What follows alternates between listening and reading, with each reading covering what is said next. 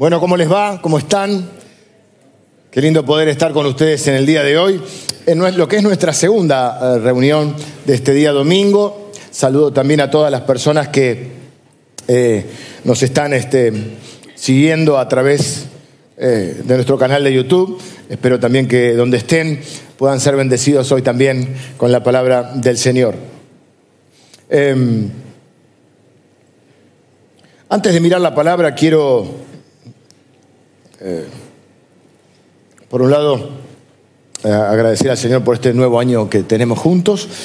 Y, quiero traerles también una palabra de, ánimo y de esperanza, más allá de que eh, estamos acostumbrados a, tener que enfrentar siempre, nuestros países siempre están convulsionados, toda Latinoamérica está convulsionada, pero siempre pensando que nuestra nuestra ancla eh, está firme en el Señor y que siempre el Señor tiene planes de bien para nosotros. Así que siempre los hijos de Dios creemos que lo mejor está por venir.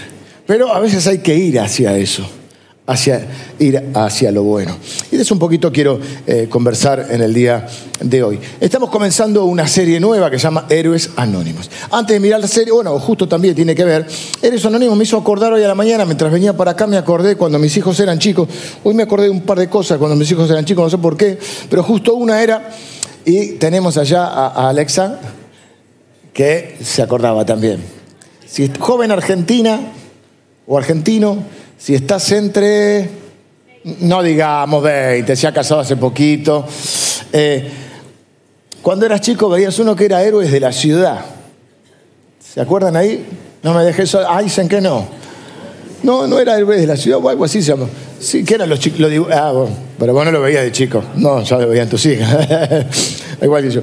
Y era bueno, creo que era el bombero, el policía, todo. Un poco esta serie de héroes anónimos, que fue una idea de Pastor Javi, continuar la idea de héroes de la fe de Hebreos 11, donde vimos el salón de la fama de los héroes de la fe, es decir, los, grandes héroes de la fe, aunque la Biblia nos los muestra con sus debilidades, con sus eh, deficiencias, con sus imposibilidades. Y vimos que eran héroes como, por cómo se sobrepusieron a eso y que por medio de la fe lograron cosas extraordinarias. Ahora vamos a ver en esta serie los héroes anónimos. Anónimos, no tan anónimos porque están registrados en la escritura, pero tiene que ver con esto que por ahí a veces no sabemos el nombre o no son tan conocidos. De paso nos sirve para seguir expandiendo nuestro conocimiento de la palabra de Dios. El domingo pasado, el pastor Javi Habló acerca del siervo de Abraham, que tenía la tarea de conseguir eh, esposa para Isaac, el hijo de Abraham. Y hoy yo voy a hablarles de, eh, le pusimos los cinco amigos, porque parecen cuatro, pero ahora son cinco, porque los cinco hacen algo heroico. ¿Qué vamos con esta eh, serie de Héroes Anónimos? También personas que fueron capaces de lograr cosas más allá de sus fuerzas, de sus posibilidades, porque le creyeron a Dios.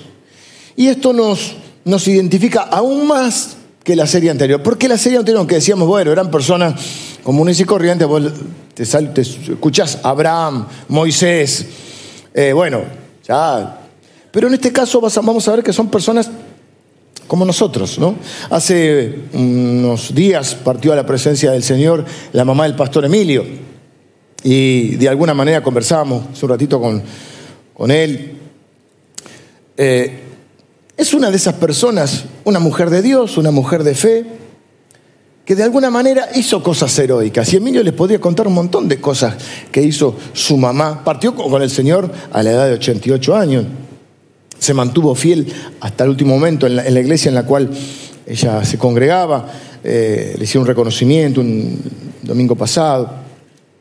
Y de alguna manera todos podemos lograr cosas heroicas que no son para gente normal, pero nosotros no somos gente normal, porque somos gente de fe. Así que hoy a ver vamos a ver la historia de cinco amigos que por esas cosas me comentaba el pastor Javi, yo no, no, pude verla todavía la serie. Eh, los días miércoles estamos viendo la serie Chosen. Y el miércoles pasado justo tocó en la, en la película, la serie, la historia que voy a contar hoy, que es la historia de estos cinco amigos de los cuales uno de ellos tenía una dificultad y es que no podía caminar, era paralítico. Los días miércoles Bueno, justo combinaron la reunión con la reunión de oración presencial, que eh, fue justamente presencial el día miércoles y en febrero va a volver a ser presencial, donde combinaron reunión de oración y vieron este capítulo de la serie Chosen referido a esta historia que vamos a ver hoy, y luego hay como una tertulia, una charla para eh, sacar algunas ideas. Espero estar en línea, no tanto con la serie, porque la serie no la vi, con lo que dicen mis compañeros, lo que hayan dicho mis compañeros, creo que estuvieron en la tertulia, Emilio, también José y, Javi, eh, seguramente algunos otros más también, eh, porque bueno, yo no, no, no, no no sabía que habían visto justo este capítulo. Ahora, el miércoles que viene van a ver la relación de Jesús con la mujer. Jesús un adelantado en su visión de las mujeres a través de la historia, creo que van a ver, de la mujer samaritana. Miércoles 20 horas nos reunimos en el club, en el café, y vemos la serie juntos. Eh, bueno, la historia que vamos a ver hoy se relata en Marcos capítulo 2. Miren, hay cuatro evangelios o cuatro... Eh, eh, biografías, podemos decir, libros, no son biografías exactamente, libros que relatan la vida de Jesús. Hay tres que se los conoce como sinópticos, porque están como en paralelo. Son Mateo, Marcos y Lucas. Juan es un poquito diferente. Eh, no, es que difiere, sino que no sigue esa misma, eh, ese mismo paralelismo. Este relato, que vamos a ver en Marcos capítulo 2, también lo cuenta Mateo, y también lo cuenta Lucas. Les digo esto porque yo voy a hacer una referencia luego a mm, eh, cómo lo ve Mateo. No es que son distintas, la gente dice a veces la, la, Biblia se contradice, no, es que cada uno lo relata de acuerdo a cómo lo experimentó, cómo se lo contaron. Es como cuando vas a ver eh, una película, de repente a uno le llama la atención algo, a otro otro, lo cuenta de acuerdo a cómo lo vivenció o cómo eh, se lo contaron. Por ejemplo, el domingo pasado predicó Javi sobre el, siervo de Abraham y quizá alguno de ustedes se quedó con una idea fundamental, otro con otra idea. La palabra de Dios encima es viva, es eficaz, nos habla, el Espíritu Santo nos habla a cada uno y no todos lo vimos de la misma manera. Lo mismo pasa con los relatos de los evangelios. Mateo es un testigo presencial. La fuente de Marcos se cree que es Pedro es decir, Marcos no estuvo presente en los e-, eventos que cuenta en su libro, sino que aparentemente se lo contó Pedro. Es el relato vía la experiencia de Pedro. Y Lucas tiene varias fuentes porque Lucas, además de médico, era periodista y iba buscando, analizando y, recogiendo testimonios.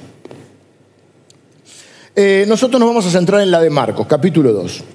Es el relato de estos cinco amigos por, ahí había alguno más. Ahí cuenta que había uno que tenía una dificultad, no podía caminar, estaba en una camilla y hay cuatro que lo traen a un lugar donde Jesús estaba predicando. Marcos capítulo 2. Vamos leyendo, vamos desgranando algunas ideas.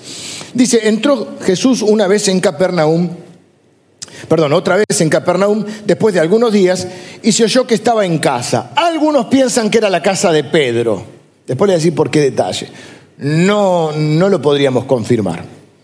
Pero tampoco podríamos decir que no. E inmediatamente se juntaron muchos, de manera que ya no cabían ni aún a la puerta y les predicaba la palabra. Entonces vinieron a él unos trayendo un paralítico que era cargado por cuatro. Pues yo le puse cinco amigos, por ahí eran algunos más. Dice que vinieron unos, no dice cuántos, pero que había cuatro que cargaban a este paralítico en la camilla. Y como no podían acercarse a él a causa de la multitud, descubrieron el techo de donde estaba y haciendo una abertura, bajaron el lecho en que yacía el paralítico. Hasta acá empezamos con la historia. Jesús, normal, eh, lo, lo habitual, predicaba en este caso, está predicando en una casa y la casa se llenó ya no había más lugar. Llegó un momento que tuvieron que cerrar la puerta y a los que estaban ahí le dijeron, bueno, miren la prédica, la pueden ver por YouTube, en nuestro canal de YouTube, porque acá no hay más lugar. Y estos se quedaron afuera, que habían traído al paralítico porque sabían, ya se oía, ya se corría la fama, de que Jesús no solo predicaba, enseñaba, sino que sanaba, hacía milagros y sanaba a las personas.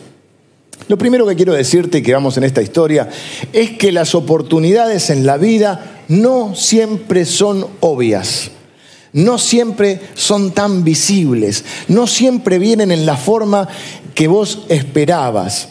Mm, las mejores oportunidades de la vida a veces pueden estar ocultas.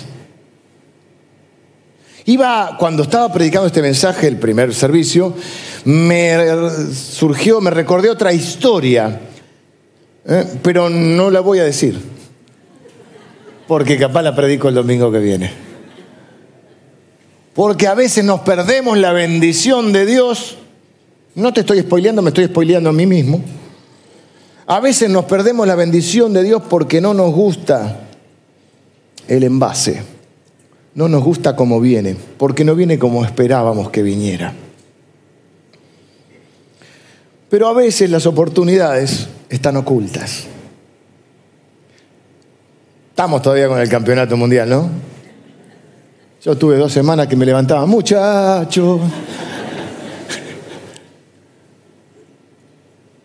y pensar que, bueno, lo mismo, Messi, que si ya estaba terminado, que si ya era un hombre. Pero creo que pocos pueden discutir que es uno de los mejores de todos los tiempos, si no el mejor de todos los tiempos. Pero Messi cuando era muy chiquito, la mayoría conoce la historia, tenía una dificultad, una dificultad de crecimiento. Tenían que darle la hormona de crecimiento. Hasta donde yo recuerdo, porque después no sé ya el valor del dólar y de la inflación, no, solo en Argentina, sino en el mundo hay inflación. Hasta que yo recuerdo, porque se usaba para otras eh, terapéuticas, la hormona de crecimiento, la, la dosis valía mil dólares cada dosis. No sé cuántas dosis tendrían que darle a este, a, este muchacho, a Messi. Lo concreto que Messi hoy es quien es, el mejor, probablemente mejor de todos los tiempos.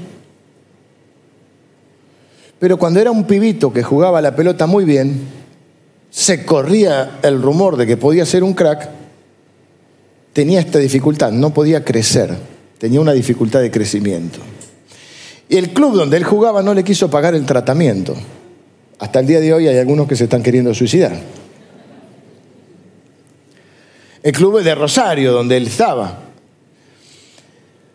Hay quienes dicen que también hizo una gestión, un intento con un club de Buenos Aires, que tampoco. Al final el Barcelona terminó llevándolo, creo que tenía 14 años, 13 o 14 años, y pagaron ese tratamiento y miren después en qué resultó. Hoy es obvio que cualquiera pagaría el tratamiento de Messi, pero ¿quién vio la oportunidad?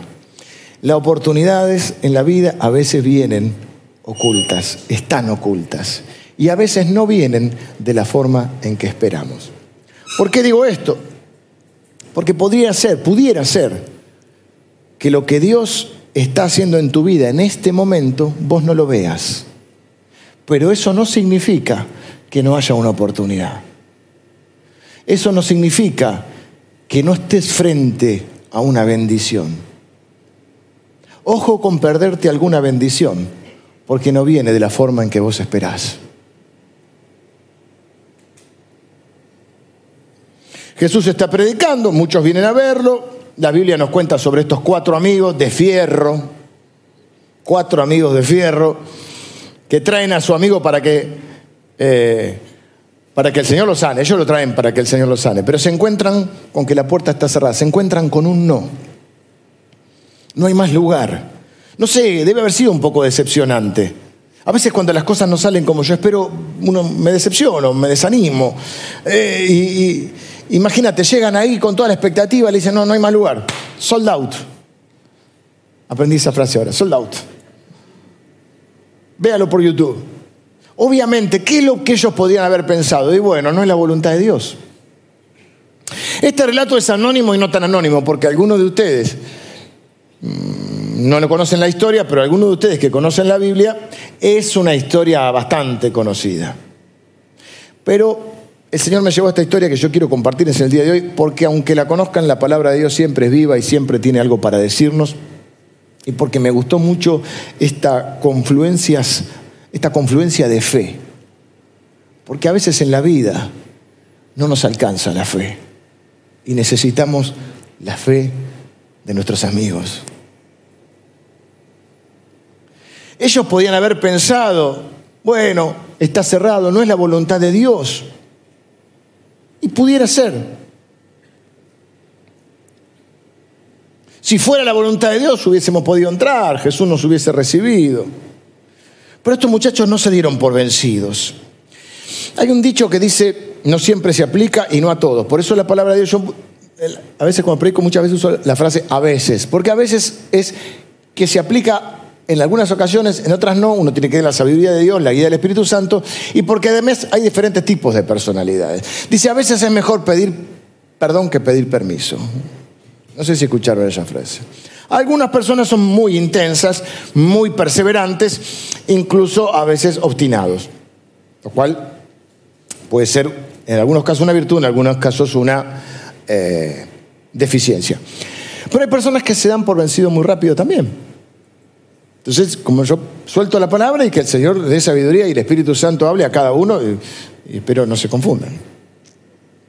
Porque en este caso, en este caso, pues en el caso de algunos de ustedes, en otros casos no, no hay que encapricharse, pero a veces no hay que darse por vencido tan rápido. Porque a veces nos encontramos con que las puertas están cerradas. Entonces ellos suben y no encuentran una entrada, hacen una entrada.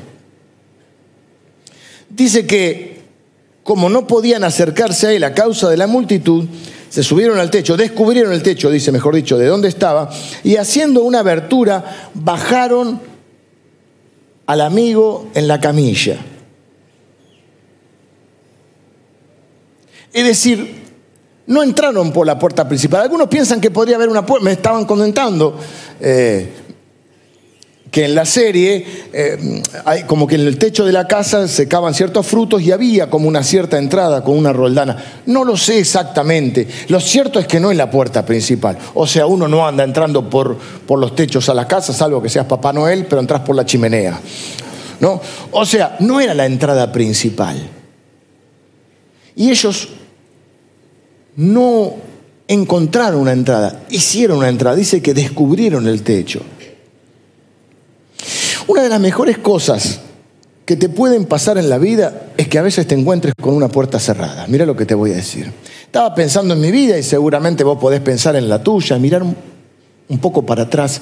Y muchas veces la mejor bendición que tuve es que algunas puertas se me cerraron, porque encontré otras puertas encontré otras que resultaron ser mejores. A veces se me cerraron, de hecho los cristianos decimos cuando Dios cierra una puerta, porque había otra, a veces damos como así, como teología, cosas que son dichos, ¿no? Porque, ¿de dónde salió? Cuando Dios cierra una puerta, abre otra. ¿Quién lo dijo? Dios tiene una persona para tu vida. No sé, por ahí sí, por ahí no, qué sé yo. Puede tener que buscar vos. No lo sé. Algo hay de Dios. Hay cosas que yo no tengo problema en decir no sé. Porque que yo pueda compartirle la palabra no significa que tengo todas las respuestas para todo. Me preguntaron eso. Ay, pastor, nada que ver, pero no importa. Estamos en confianza, tenemos, tenemos que charlar un rato. Hay una persona indicada Y que entonces si me, equivoco, Dios no me bendice. Ah, miro para atrás, digo, y algo hay de Dios, porque yo miro un poco y digo, y si algo hay de Dios, seguro. Ahora, lo puedo dar como una verdad teológica, no hay cosas que las podemos dar como una verdad teológica, hay cosas que podemos dar nuestra opinión y hay cosas que podemos inferir. Entonces, no sé si cada vez que se te cierra una puerta Dios se brota, pero sí es cierto que muchas veces, y le doy gracias a Dios porque las mejores bendiciones vinieron porque una puerta se me cerró y pude encontrar otra. O Dios me mostró otra. Claro, no son puertas para gente normal. La gente no anda entrando por los techos. Pero nosotros no somos gente normal, somos gente de fe. Y lo normal no es tener fe. ¿Cómo sé que tenían fe? Porque dice, bueno, estas puertas no normales son las que se abren con la fe. La llave de estas puertas extrañas es la fe. Dice, versículo 5, y al ver Jesús la fe de ellos, dijo al paralítico, levántate, no, le dijo, hijo, tus pecados te son perdonados. Mm, un sabor raro para ellos. Para nosotros sabemos que es la mejor bendición. Ahora dice, al ver la fe de ellos, no es que escuchó su fe, no es que escuchó cuando ellos hablaban de cuánto confiaban en Dios, no es que los escuchó cantando, cosa que está bien adorar a Dios, pero no es que los escuchó cantando de su fe, vio su fe. ¿Dónde vio su fe? Escarbando el techo. ¿Estás dispuesto a, a poner las manos? Iba a decir ensuciarte las manos, pero puede tener una connotación, no estoy hablando de hacer algo malo, sino decir, ¿estás dispuesto a sacarte los se te caen los anillos o estás dispuesto a hacer algo para ver el obrar de Dios? Porque ya esta puerta está cerrada, bueno, no es de Dios. Queremos que Dios haga todo. Y Dios hace lo que nosotros no podemos hacer. Pero yo creo que a Jesús le debe haber agrado. Imagínense la escena. Jesús predicando, no sé si tenía púlpito, como estoy predicando yo acá. De golpe empieza a caer un poco de tierrita. Y de golpe, tum, tum, tum, tum. ¿Viste como las películas de terror? Tan, tan, tan, tan. Le vas con Roldana o sin Roldana. No lo puedo, no lo puedo figurar del todo, porque tenía ¿eh? Pero imagínense Jesús predicando y acá le bajan la camilla. Toda la gente ahí se una interrupción. Y este está así. Dice al ver la fe de ellos. Acá algunos han un debate teológico por cómo, si le fueron pecados por la fe de los otros. No dice de los otros, dice de ellos. Vamos a leer. O sea que él también tiene que haber tenido fe para decir, bueno, muchachos, bájenme. Pero a veces necesitamos la fe también de nuestros hermanos.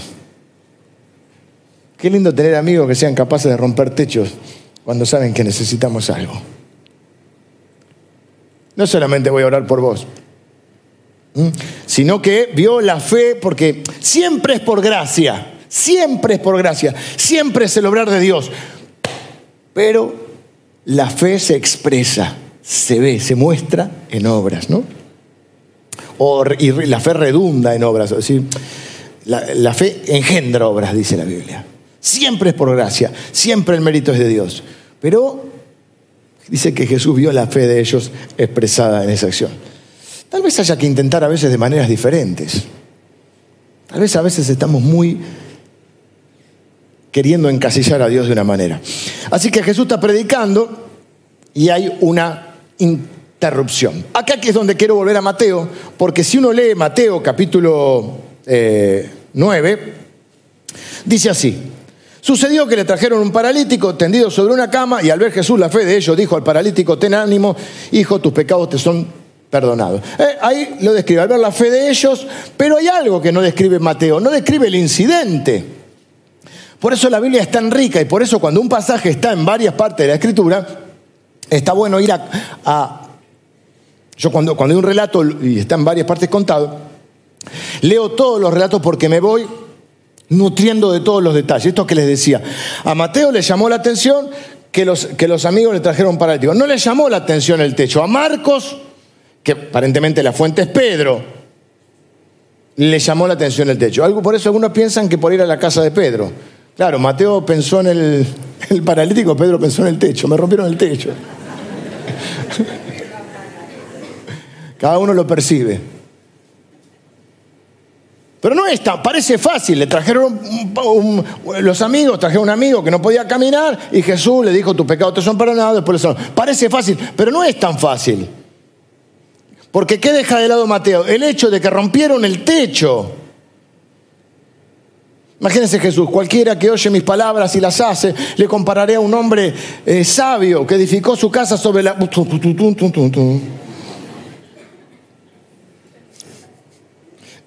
A mí me da la sensación que a Jesús no le disgustó que lo interrumpieran. No lo puedo asegurar. Pero bueno, no se molestó. Pero, no sé, me parece, eh, no sé por qué me llama la atención tanto esta historia, pero me gusta mucho lo que hicieron esta gente. Me gusta mucho esto de no darse por vencido, me gusta mucho de hacer eso por, por un amigo y me, da, me, gusta mucho el hecho de estar dispuesto. Es una fe, Jesús vio la fe de ellos. Es una fe que está dispuesta a correr el riesgo aún de pasar un papelón. Aún de tener que después pedir perdón. Pero me dijo, no vinimos hasta acá para irnos con las manos vacías. Vamos a buscar una, una solución. Y los tipos abren el techo atrevidos y empiezan a bajarlo. Me los imagino ahí, lo bajan con toda la expectativa. Silencio, ¿no? Está todo ahí Jesús predicando, amén, amén. No sé si, si eran muy efusivos. Y de golpe baja ahí, queda suspendido en el aire, en una camilla, Jesús mirando ahí. Y ellos de arriba miran. Y Jesús dice algo. Ellos, ¿qué, qué dijo? Algo de los pecados. ¿Algo de los pecados? ¿Qué? Pues no era la expectativa de ellos. No es que dice, vamos a llevarlo porque este muchacho necesita el perdón de su pecado. No, si estos deberían ser más pecadores que el otro. Ellos van con la expectativa de que lo sane. ¿Dijo algo de los pecados? ¿De la curación dijo algo? No. Solo de los pecados. Bueno, qué bueno que perdonó los pecados, este, la verdad que medio medio, pero ¿lo, ¿lo va a sanar o no?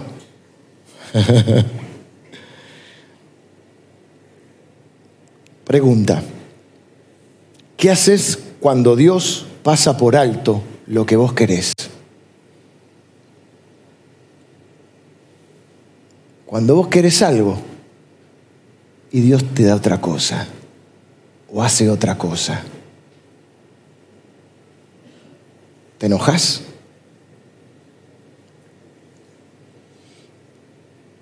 ¿Agradeces? ¿Cuál es, tu, cuál, es tu, ¿Cuál es tu reacción frente a una respuesta diferente a tu expectativa? Muchas veces tenemos este problema con, con Dios, que queremos que Dios obre en el momento que yo quiero, en la forma que yo quiero y que responda como yo quiero. Eso es algo que está en nosotros, quizá desde nuestro antepasado Adán, de que nosotros en el fondo queremos decirle a Dios lo que tiene que hacer. Y cuando Dios no hace como yo quiero, mucho menos los demás, si los demás no hacen como yo quiero, me enojo, lo que sea. Pero a veces tenemos hasta el atrevimiento de enojarnos con Dios. Porque que, se nos, enojemos con las personas está mal también, porque la gente no tiene por qué hacer lo que vos querés. No tiene por qué. No están obligados a hacer lo que vos querés. Mucho menos Dios. Y a veces creemos que la fe obliga a Dios. O la oración obliga a Dios. Porque en el fondo ese antepasado nuestro, o esa herencia que está ahí, no, no es la herencia, es esa naturaleza que está en nosotros, es querer ser como Dios.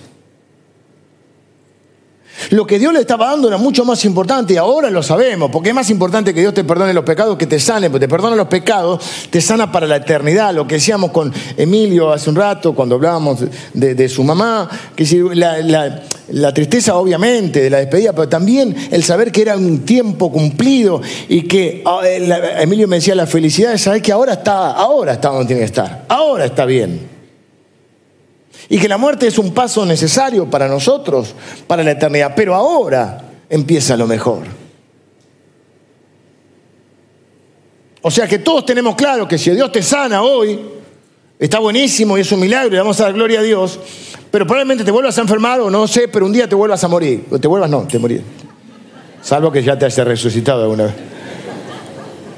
Pero la salvación es para toda la vida. Y la vida eterna no empieza cuando te morís, empieza cuando conoces al Señor.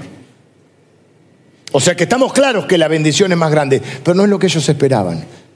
No es lo que ellos esperaban. Y a veces los tiempos de Dios no son nuestros tiempos, eso ya lo sabemos, todos lo sabemos. Fácil de decir, difícil de hacer. Al momento en que las cosas no salen como nosotros esperamos, nos ponemos mal.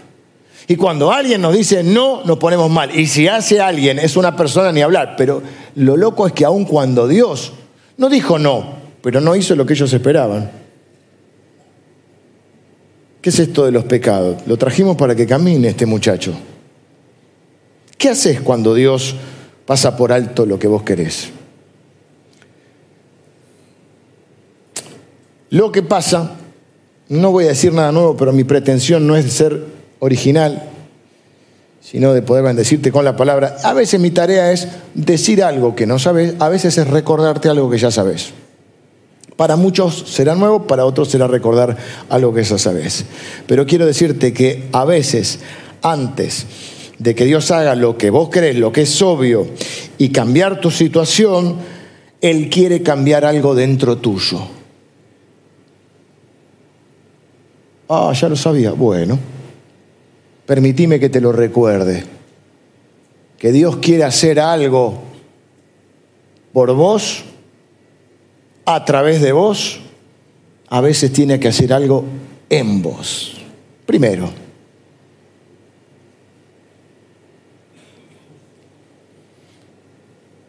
Es decir, antes de que haga algo por vos, quiere hacer algo en vos. Y esas cosas no se ven, ahora no se ven, pero con el tiempo sí se ven. Vuelvo al ejemplo de los chicos, cuando tenemos chicos. Tengo dos hijos que son eh, adultos jóvenes. Y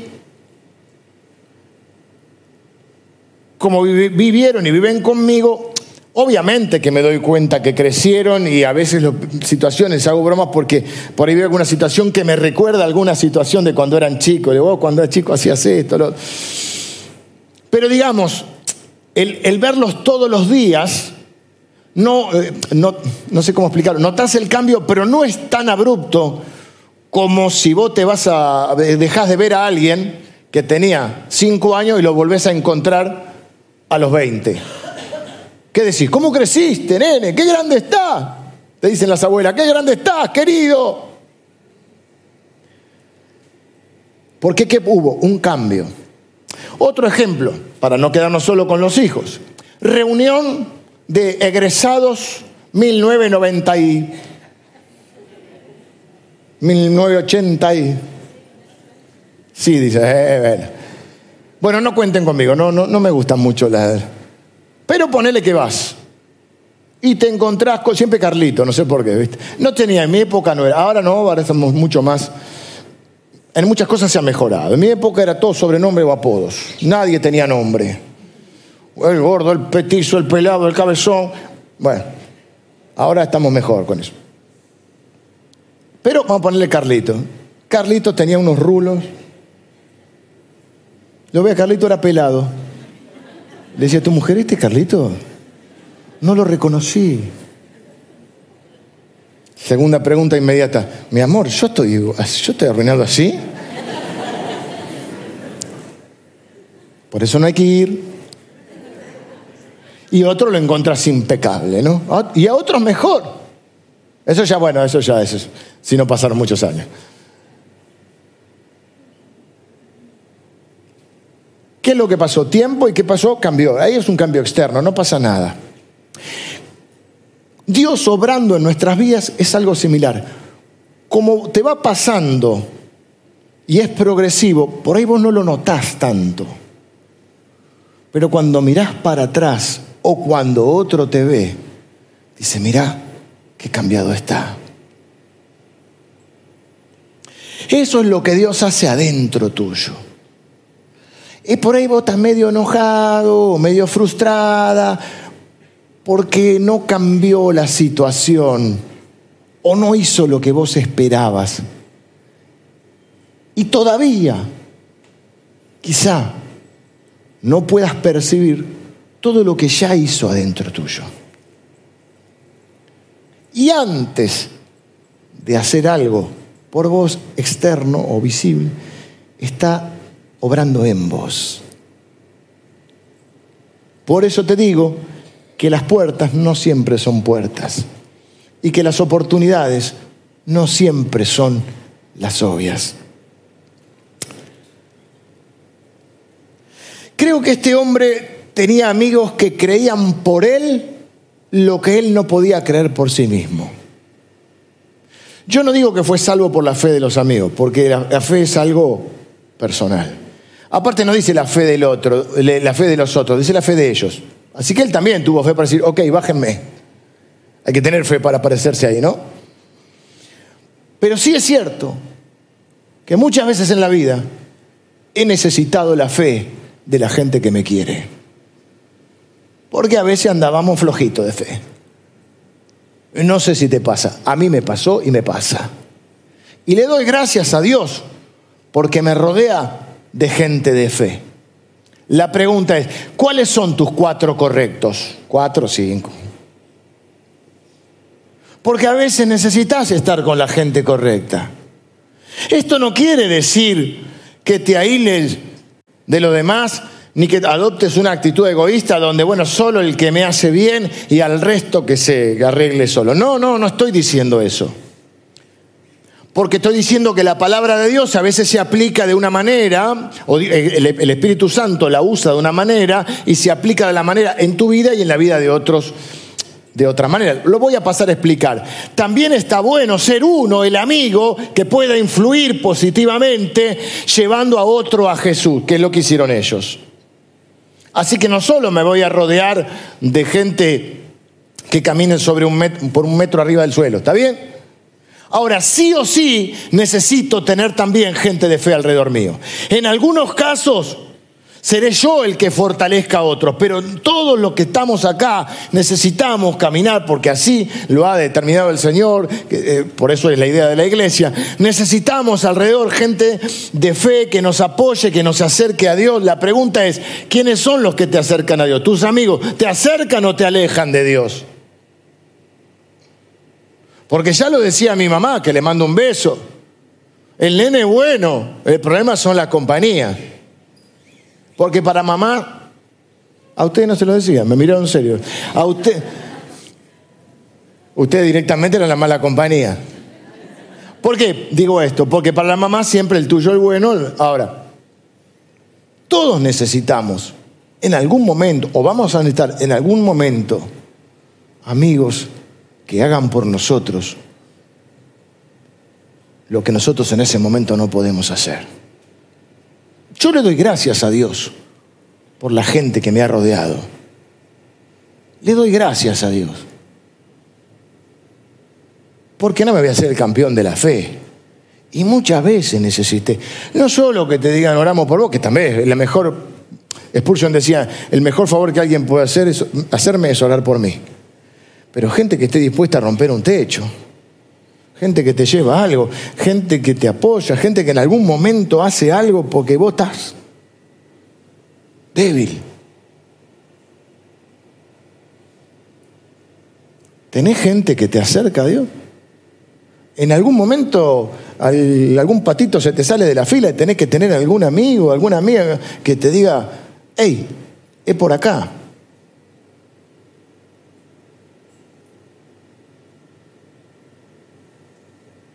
Y a su vez, nosotros podemos ser esos amigos que acerquen a otras, a otras personas a Jesús. Menos mal que tenía estos cuatro que eran los correctos. ¿Sabes qué? Todo va pensando yo. Si hubiese tenido otros amigos, capaz le estaba la puerta cerrada y le decían, no, no es para vos. Vamos, no, no hay lugar, no es la voluntad de Dios. Menos mal que estaban los cuatro correctos, que le dijeron, no vinimos hasta acá para irnos con la mano vacía. Debe haber alguna forma. Se subieron al techo y hicieron un pozo, un agujero. Pozo no.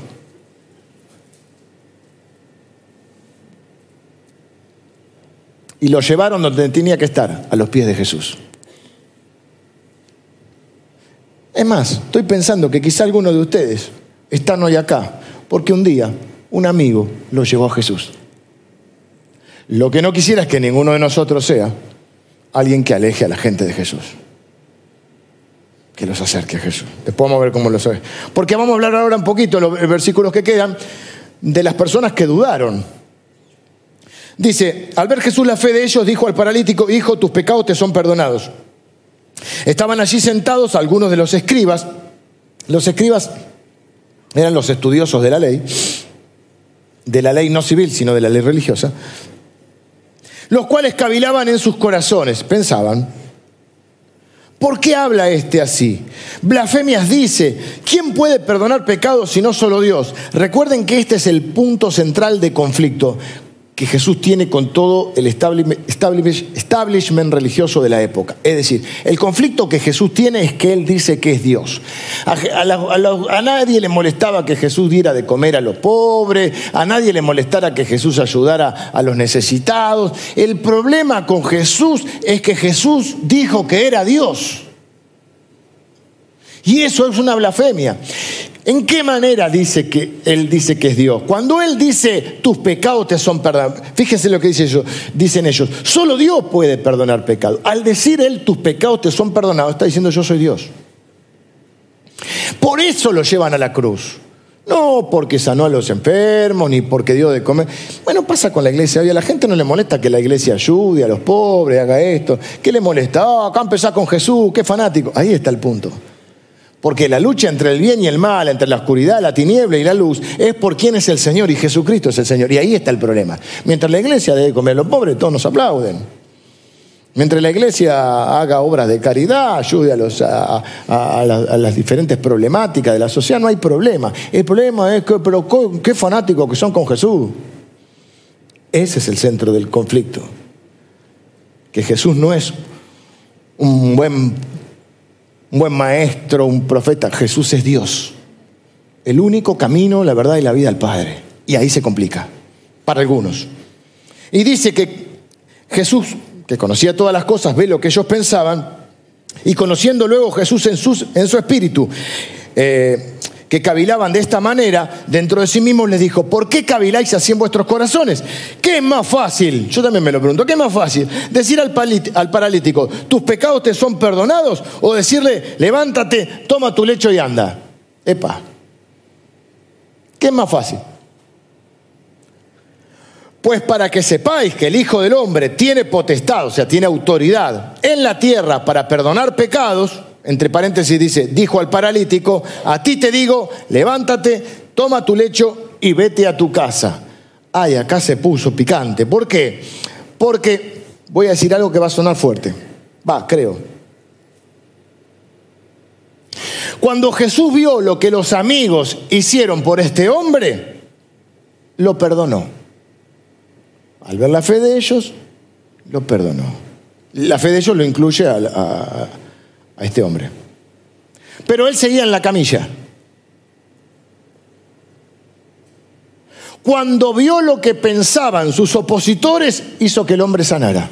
No estoy diciendo que Jesús no lo hubiera sanado porque Jesús tiene misericordia, bondad, pero concretamente en este caso, Él dice, para que ustedes vean que tengo autoridad para perdonar pecado, lo sana. O sea, por los amigos lo perdonó, por los enemigos lo curó.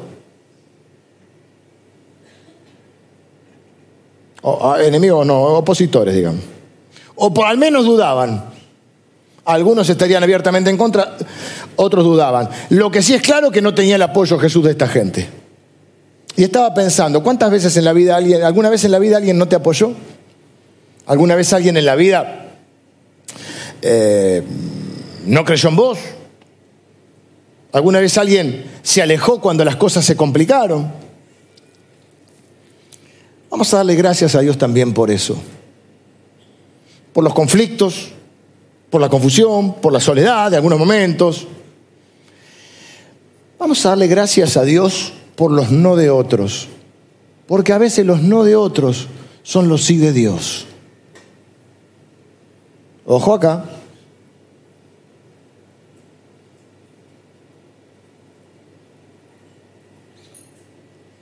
Por el sí de los amigos, por ponerle una palabra, Jesús lo perdonó. Por el no de los opositores, Jesús lo sanó. No estoy diciendo que no lo hubiera sanado igual. Estoy diciendo que acá Jesús dice que al ver lo que ellos pensaban en sus corazones, ahí lo sanó. ¿Para qué? Para demostrar o para... Igual el que no quiere creer no va a creer ni aunque los muertos resuciten, dice la Biblia, dijo Jesús, pero dice, para que ustedes vean que yo tengo autoridad para perdonar pecados, dijo al paralítico, levántate, toma tu lecho y anda. Tal vez si no hubiera habido ese clima de duda o de hostilidad, no se habría curado, no lo sé. Pero estoy seguro que si no hubiera habido cierta debilidad hoy, en mí, hoy no sería tan más fuerte. Y si no hubiera habido cierta resistencia en el contexto, hoy no sería más resistente. Y si no hubiera habido cierta adversidad, no hubiera madurado. Y si no hubiera habido cierta adversidad, eh, no hubiera confiado más en él, no, tendría la fe que tengo hoy. Y si no hubiera pasado por alguna, eh, algún sufrimiento, quizá no tendría la compasión que tengo hoy. Y si no hubiese pasado por algún fracaso, quizá sería aún más orgulloso de lo que soy. Un poquito más humilde. ¿Se entiende? A veces la adversidad, a veces los no, son los sí de Dios. Versículo 11. Dijo al paralítico, levántate. Me, me, me salté algo yo. Dije, ve los amigos, lo perdona. Ve los eh, opositores, lo sana. Pero pasa algo, ve los opositores, no lo sana. Lo va a sanar, lo sana. Pero en el medio hay algo. Le, habla al paralítico y le dice, levántate, toma tu lecho y anda. ¿Por qué, querido? Porque hay cosas en la vida que solo la tenés que hacer vos. Y el problema a veces de nuestra sociedad, yo estoy de acuerdo obviamente, y lo acabo de decir, que todos necesitamos de alguien. Todos necesitamos en algún momento de la vida una mano de alguien. Pero no podemos esperar que todos, que los demás hagan por nosotros todo. No podemos esperar que los demás hagan por nosotros lo que nosotros no haríamos ni por nosotros ni por nadie. Y Jesús está mostrando, Jesús va a hacer su parte. Los amigos hicieron su parte, pero Él tiene que hacer su parte. No lo sanó de uno, le dijo, levántate, toma tu lecho y caminando para allá. Y el problema de muchos de nosotros es, que queremos que los demás hagan todo por nosotros. O que Dios haga todo por nosotros. Dios va a hacer lo que yo no puedo hacer, pero Dios no va a vivir la vida por mí. Y nadie en la vida, hay gente que está esperando, no sé si te ha pasado, que hay gente que parece que siempre le debes algo. Siempre le debes algo. Te manipulan con eso. o, le debes algo o nunca logras su, eh, su aprobación. Siempre, y sí, pero. Y, y, es como una dinámica perversa donde siempre te esforzas más para lograr la aprobación de alguien que no te va a dar nunca la aprobación. Porque de esa manera te maneja para que vos siempre estés tratando de hacer algo, o sea, que hagas lo que ellos quieren.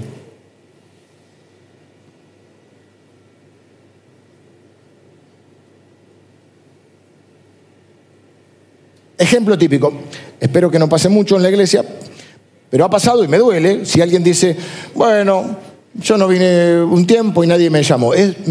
me frustra, me hace mal. Trabajamos para que eso no pase, pero puede pasar. Lo loco es que mucho, y no, no hay justificativo. Está mal. Si, si tú pasaste una situación y nadie te llamó, ya desde ya pido perdón porque no me gusta, está mal. Tendríamos que haberte llamado. Pero por un momento pensarlo de esta manera. Las mismas personas que a veces piensan, nadie me llamó, hacen la pregunta contraria dicen, esta semana, ¿a cuántos llamé para ver cómo estaban? Me están llamando justo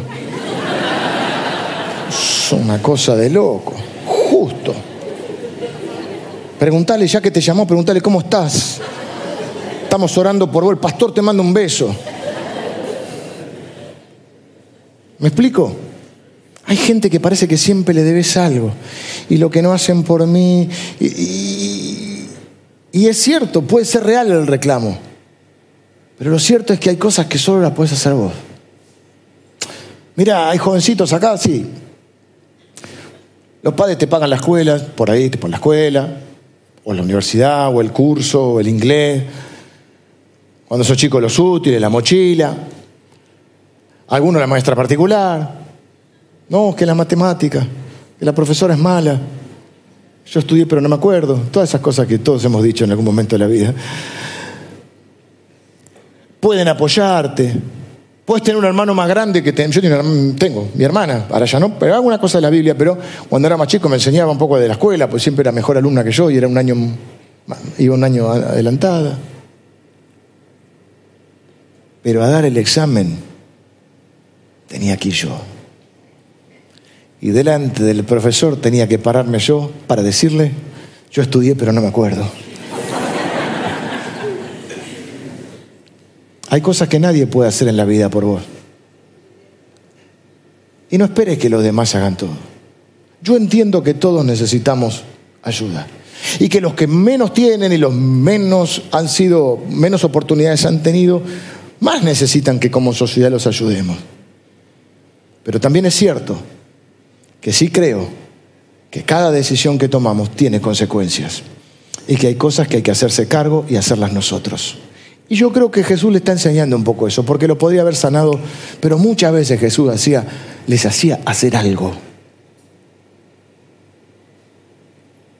En otras palabras, no podés esperar todo de arriba. Hay cosas que sirven para explicar tu situación, pero no van a cambiar tu situación. Y sabes qué? Terminan siendo excusas. Y si yo hubiera tenido la oportunidad de fulanito, y si a mí me hubieran ayudado a esto, lo que pasa es que mi padre, el pastor, el gobierno, lo que, lo que quieras, ¿qué podés hacer vos hoy? Porque Dios quiere bendecirte y Dios va a bendecirte. ¿Cuál es tu parte?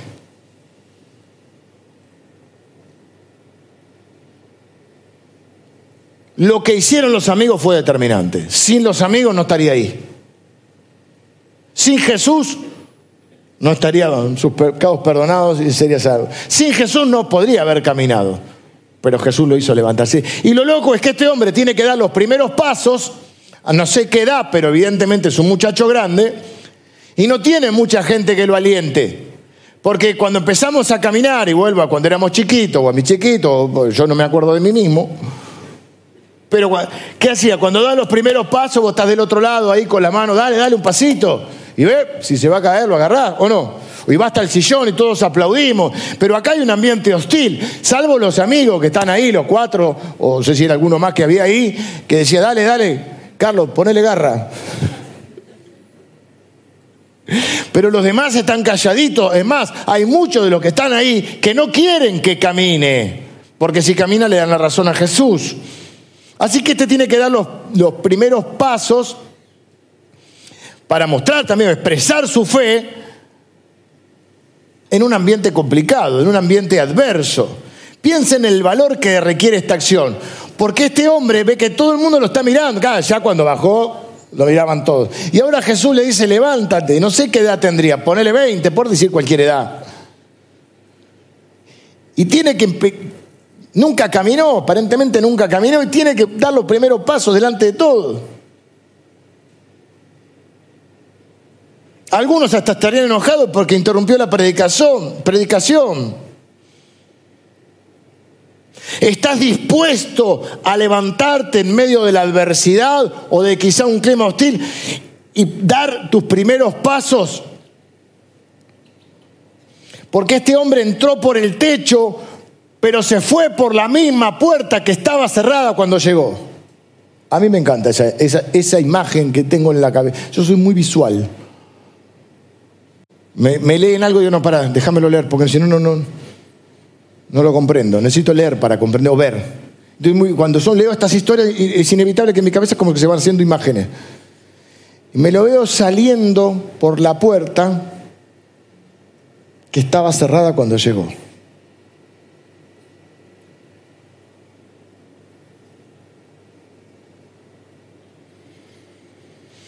Y dice Jesús, para que vean que el Hijo del Hombre tiene autoridad, para que vean quién es Él, para que conozcan quién es Él. Muchas de las cosas que Dios hace en tu vida, las hace para bendecirte, pero la bendición adicional es que también lo que producen es que otros conozcan a Jesús. Cuando vos sos ese héroe anónimo que hace lo que no podía hacer, que supera lo que no podía superar que rompe los techos que lo limitaban, que abre las puertas que estaban cerradas. Y me encanta que salga por la puerta por la cual no podía entrar. A veces vos sos la puerta para que otros conozcan a Jesús. Vengan los músicos. Repito, a veces vos sos la puerta para que otros conozcan a Jesús. Entonces, versículo, termino, versículo 22 entonces se levantó enseguida y tomando su lecho salió delante de todos, de manera que todos se asombraron y glorificaron a Dios diciendo, nunca hemos visto tal cosa. La gente no se sorprendió cuando se cayó el techo, ni aparentemente dice que se sorprendieron de la, de la predicación de Jesús, se sorprendieron cuando el hombre se levantó. Se sorprendieron con la demostración del poder de Jesús en la vida de este hombre. Y creo que algunos de nosotros, algunos de ustedes, probablemente vayan a vivir situaciones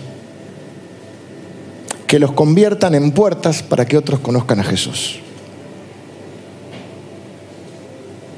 Quizás las cosas no salieron como esperaste o como lo habías planeado. Entiendo tu decepción. Entiendo cierta frustración. Entiendo que puede ser decepcionante. No te rindas. Quizá haya otra puerta que no estás viendo. Quizá tengas que fabricar una puerta. Quizá tengas que transformar el techo en una puerta. Puede que no sea lo que esperabas cuando lo esperabas o como lo esperabas, pero hay otra puerta, estoy seguro que hay otra puerta. Y la llave de esa puerta es la fe. Lo que pasa es que la puerta no siempre es obvia. A veces la puerta no parece puerta. A veces la puerta parece techo.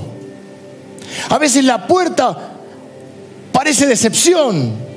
A veces la puerta parece los escribas, a veces la puerta parece oposición, a veces la puerta parece duda, a veces la puerta parece algo que no podés hacer, a veces la puerta también puede parecer obediencia, a veces la puerta parece revelación, a veces la puerta parece Jesús. Porque Jesús dijo, yo soy la puerta y todo el que por mí entrare será salvo. Así que a veces las puertas no parecen puertas. Rindas. Rodeate. Sé lo suficiente humilde, lo suficientemente humilde para reconocer que a veces no te da la fe. Como decimos en el barrio, no te da la nafta. Tiene otro significado un poquito más, como va, no te da la nafta. Y a veces hay que ser humilde para decir no me da la nafta. Me voy a rodear de la gente correcta.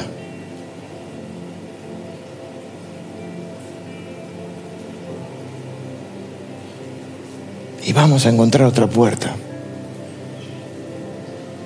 Y a veces las mejores puertas son las que no parecen puertas.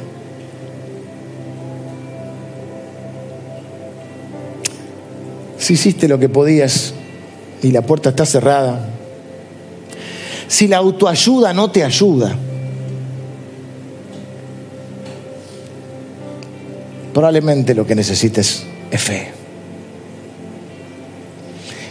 Y yo y nuestros hermanos, esta iglesia, estamos llamados a ser esos amigos